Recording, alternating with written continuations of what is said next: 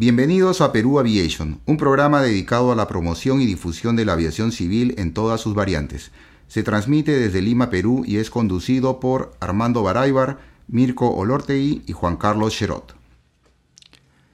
En este episodio vamos a analizar algo acerca de la situación de la aviación general en el Perú. en primer lugar vamos a conceptualizar un poco qué entendemos por aviación general. El artículo 77 de la Ley de Aeronáutica Civil del Perú, la 27261 que está vigente, nos hace una, distinción eh, interesante. Dice que la aviación civil comprende a la aviación comercial y a la aviación general. Define la aviación comercial como el transporte aéreo de, el transporte aéreo especial, el trabajo aéreo. En otras palabras, cualquier forma de transporte remunerado o utilización de la aeronave como herramienta de trabajo también como una remuneración. Y la aviación general dice que es toda actividad aeronáutica civil no comercial en cualquiera de sus formas. ¿Qué entra ahí?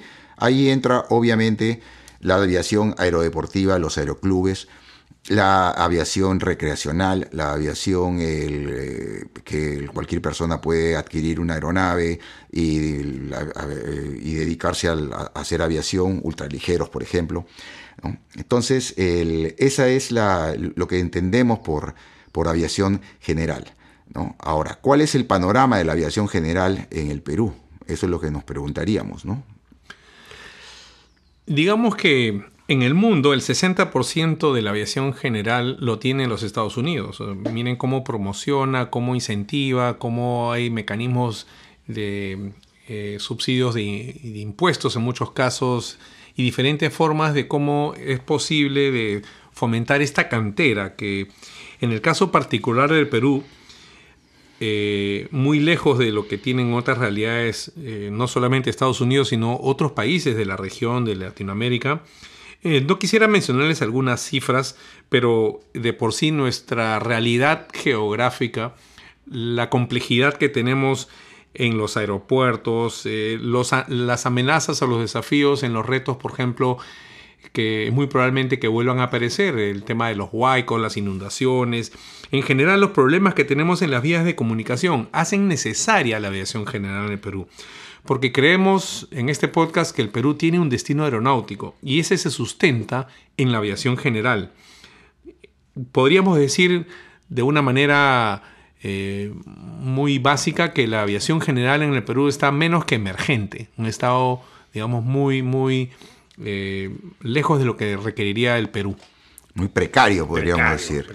Sí, sí, efectivamente, como, como bien has mencionado, el, eh, cualquier persona que esté un poco familiarizada con la aviación y, tenga acceso a un poco a datos y cifras, eh, se va a dar cuenta que los países limítrofes y los países de Latinoamérica nos, nos, llevan muchísima ventaja con respecto a, a unidades de aviación general, de aviones, aeronaves, y también a existencia de aeroclubes.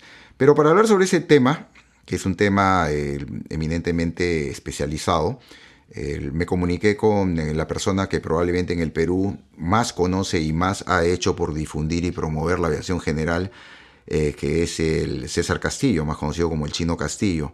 Él está dedicado ahora, luego de haber tenido una brillante carrera como piloto comercial, en grandes compañías. Trabajó también un tiempo en eh, la OASI, en la oficina regional de la OASI. En DGAC también. En DGAC también. Y ahora se, se dedica a promover la aviación eh, aerodeportiva a través del, club eh, Aeroclub Cayo Hueso, me parece, o Cruz de Hueso. Cruz de Hueso en San Bartolo. Cruz de, Hueso en San Bartolo, efectivamente. ¿no? Entonces he conversado con él y le pregunté que por qué la situación de la aviación general en el Perú está así y qué se puede hacer. Y él me mencionó algunos puntos que lo vamos a discutir ahora con, Juan Carlos.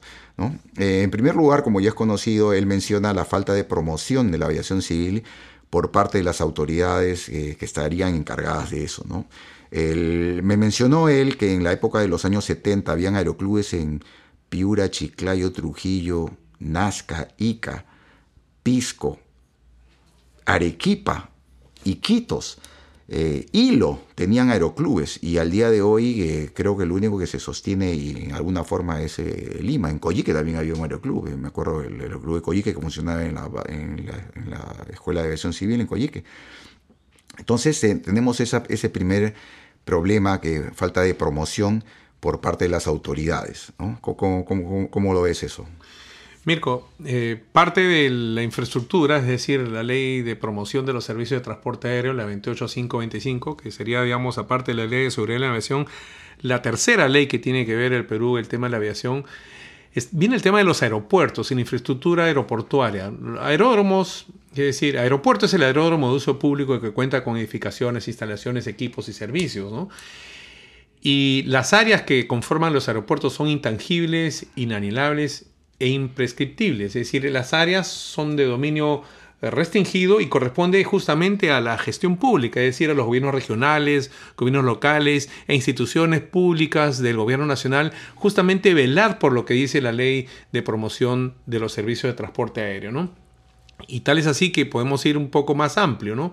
En lo que se refiere a, a los incentivos que hablabas, ¿no? Tanto de, aeronaves como de, el combustible, eh, como el tema de las, del, material didáctico para la instrucción del personal aeronáutico que debería inclusive hasta el mismo Ministerio de Educación eh, suspender el pago de todo tributo bajo el régimen inclusive eh, de lo que sería los repuestos, ¿no? o sea, la compra de los repuestos o las aeronaves bajo el régimen de importación temporal hasta por cinco años. Entonces, todas estas políticas o incentivos que están en las leyes eh, distan mucho de poder cumplirse a cabalidad y poder hacer efectiva el, fomento de la aviación general en el Perú. Sí, efectivamente. Eh, otro de, las, de, las, de los puntos identificados por, por, César Castillo me mencionaba el tema de que, y que es increíble en nuestro país, ¿no? que no las autoridades no reconozcan, y cuando hablo de autoridades me refiero a todos los niveles de gobierno, gobierno central, gobiernos regionales, locales, no reconocer la necesidad de desarrollar la aviación en un país como el nuestro, dependiente totalmente de su geografía tan agreste y donde en los años 30 o 40 hemos tenido inclusive fábricas de aviones en el Perú y el día de hoy está abandonada, ¿no? Como una, sería una excelente alternativa al transporte terrestre que, tantos problemas nos viene generando. Así es. Entonces, yo creo que el reto está cómo desarrollar en el contexto actual y futuro y cómo articular a los diferentes eh, eh, grupos de interés, a los ministerios, por ejemplo, Economía y Finanzas, Transporte, Ministerio de Educación, la posibilidad, por ejemplo, de inversión por impuestos, ¿no? Cómo mejorar esas calidad educativa, exoneraciones, tributos, certificación. Es decir, en realidad lo que embellece al desierto es que en alguna parte esconde un pozo de agua, como decía San Exuperi. En alguna parte del tiempo hemos perdido ese desarrollo, como tú comentabas, que fue bien eh, proyectado quizás, pero mal administrado, mal ejecutado, y no nos hemos comprado ese objetivo como nación que tiene un destino aeronáutico, ¿no? Efectivamente, eso es lo que, tú mencionas, ¿no? Del destino aeronáutico. Es increíble que el Perú no le puede dar la espalda a la aviación, ¿no? Otro de los temas que, conversé con, con, Chino Castillo también me mencionaba que los productos financieros que existen no, no comunican, no se comunican bien con la realidad de la aviación, con la realidad del negocio aéreo. Él me contaba la experiencia que tuvo para las vicisitudes que tuvo que pasar para contratar un seguro de aviación, que en el Perú son excesivamente caros. Y me, contaba que la, en, compañía de seguros le quería asegurar solamente contra riesgo de terceros y no le quería asegurar el casco, porque no entendía, le parecía que el avión era demasiado viejo y no entendía que en aviación un avión puede tener 30, 40 años, mientras tenga un buen mantenimiento puede seguir volando. Entonces eh, también hay ahí una, una, responsabilidad en los encargados de proveer los servicios conexos a la aviación. Y otro tema que también es sumamente interesante que, mencionó, es una realidad de que yo, yo no sabía que la aviación general que básicamente se nutre y utiliza el combustible 100LL, que no es el Jet A1 que utilizamos en, aviación eh, comercial de aviones grandes, ¿no? El combustible 100LL, desde Nazca hasta Arica, no hay un sitio donde se pueda recargar combustible. El último sitio donde pueda recargar combustible un avión que está volando de Tumbes a Arica o que se quiere ir a Chile, Argentina, es recargar en Nazca y luego no hay más. Porque tenemos lamentablemente unas disposiciones de Ocinermin que restringe la distribución del combustible 100LL por el temor a ser utilizado en el, control, en el, tema de narcotráfico. ¿no? Y hay una ley al respecto, ¿no? el control de insumos que tiene que ver con narcotráfico. Exactamente. Entonces ahí tenemos que la, la política eh, de represión de la delincuencia del Perú afecta y no se ha establecido una forma de paliar el efecto en la aviación general. Entonces tenemos ahora, imagínate, de volar desde Nazca hasta Arica en un avión, en una Cessna 172, estamos hablando de horas de vuelo y dónde va a recargar ese, ese, ese, piloto. Increíble. Entonces eso es más o menos un, un pequeño panorama de lo mucho que hay, que, hay por hacer en, en cuanto a regulación, en cuanto al desarrollo de los aeroclubes, que vienen a ser la pieza fundamental en la aviación general. ¿no? Y, y ojalá que nuestras autoridades en, todos los niveles eh, tomen conciencia de que no le podemos dar la espalda al, al, desarrollo de la aviación, que es parte del desarrollo del Perú finalmente. Y los ciudadanos a pie, es decir, el ciudadano que tiene que tener en, presente estos objetivos, ¿no? Lamentablemente estamos en un país que es parte del cinturón de fuego. No estamos libres de que ocurra un terremoto y que corta las vías de comunicación, eh, a veces marítimas, afecta a los puertos, afecta a los aeropuertos, pero podríamos tener eh, una aviación general con pilotos que puedan llevar esa primera ayuda a esos sitios importantes. Hablemos un poquito también de la gestión de riesgo, ¿no? Eh, digamos que cuando realmente las papas queman es cuando se ven justamente estas falencias, que muchas están en las leyes, están en los objetivos, pero no se han tomado, no se han internalizado, ¿no? Quisiera hacer referencia, por ejemplo, a un dato histórico, ¿no? Eh, cuando eh, Inglaterra, como una isla, se vio afectada por la amenaza que era una guerra, la Segunda Guerra Mundial, estaban al punto de quebrar la capacidad de resistencia. Ya en las primeras eh, semanas la aviación militar inglesa había prácticamente colapsado, pero gracias a que tenían justamente una aviación general, rápidamente los pilotos de la reserva pudieron pasar al activo y tuvieron una línea de defensa y lograron una de las principales batallas aéreas con éxito, ¿no? La batalla de Inglaterra. Y ahí está justamente la historia para no cometer esos errores y dejar prostrada la aviación general es, es, una, es una cosa que nos puede pasar factura en el momento que más la necesitemos. Efectivamente.